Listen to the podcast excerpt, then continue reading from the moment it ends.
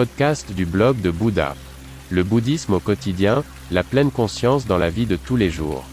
Bonjour et bienvenue sur Bouddha Blog, mon podcast avec des valeurs et avec un contenu plus profond. Votre canal pour les thèmes bouddhistes, la pleine conscience et la méditation.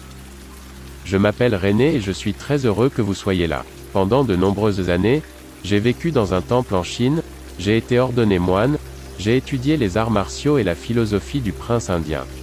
C'est pourquoi j'ai créé ce podcast. Veuillez visiter mon site web, vous trouverez l'accès en bas de la description de ce podcast. Bonne écoute. La porte sans porte. Le mot porte sans porte est une énigme bouddhiste paradoxale. Il correspond à l'enseignement de Bouddha selon lequel seul peut trouver celui qui ne cherche plus. Pour savoir ce que nous cherchons, nous avons besoin au départ d'un point de repère. Celui-ci est l'éveil, constitue le thème fondamental du Bouddha. Le Bouddha n'a pas écrit d'instructions sur l'éveil, sans doute parce que l'illumination ne s'explique pas. Le maître de tous les maîtres a passé de nombreuses années à méditer à la recherche de l'absolu détaché, sans le connaître au préalable. Il a échoué dans sa quête, il avait déjà abandonné.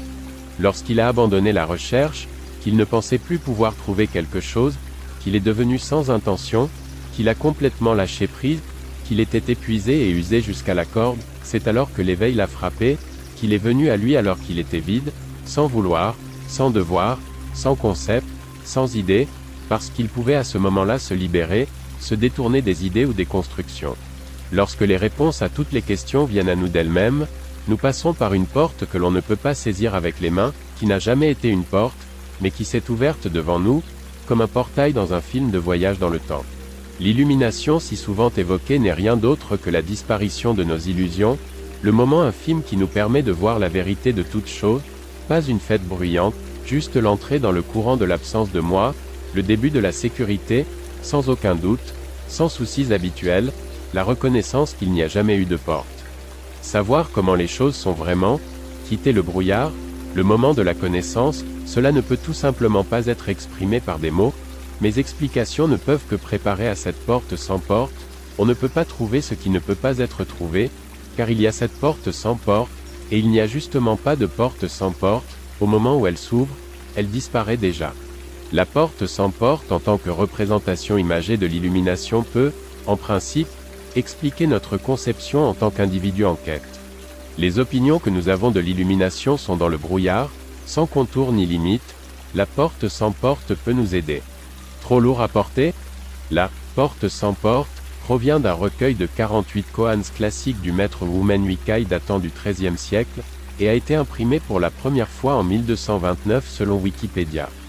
D'autres traductions sont La barrière du maître Wumen. Hannibal est aux portes. Cicéron, homme politique, avocat, écrivain et philosophe romain 106 à 43 avant l'an 0. Le microscope optique a ouvert la première porte du microcosme. Le microscope électronique a ouvert la deuxième porte du microcosme. Qu'allons-nous trouver en ouvrant la troisième porte? Ernst Ruska, électrotechnicien allemand et inventeur du microscope électronique 1906 à 1988. Les portes d'or du bonheur s'ouvrent à vous. Friedrich Schiller, poète, philosophe et historien allemand 1759 à 1805. Merci beaucoup d'avoir écouté le blog de Bouddha. N'hésitez pas à visiter mon site web. À demain.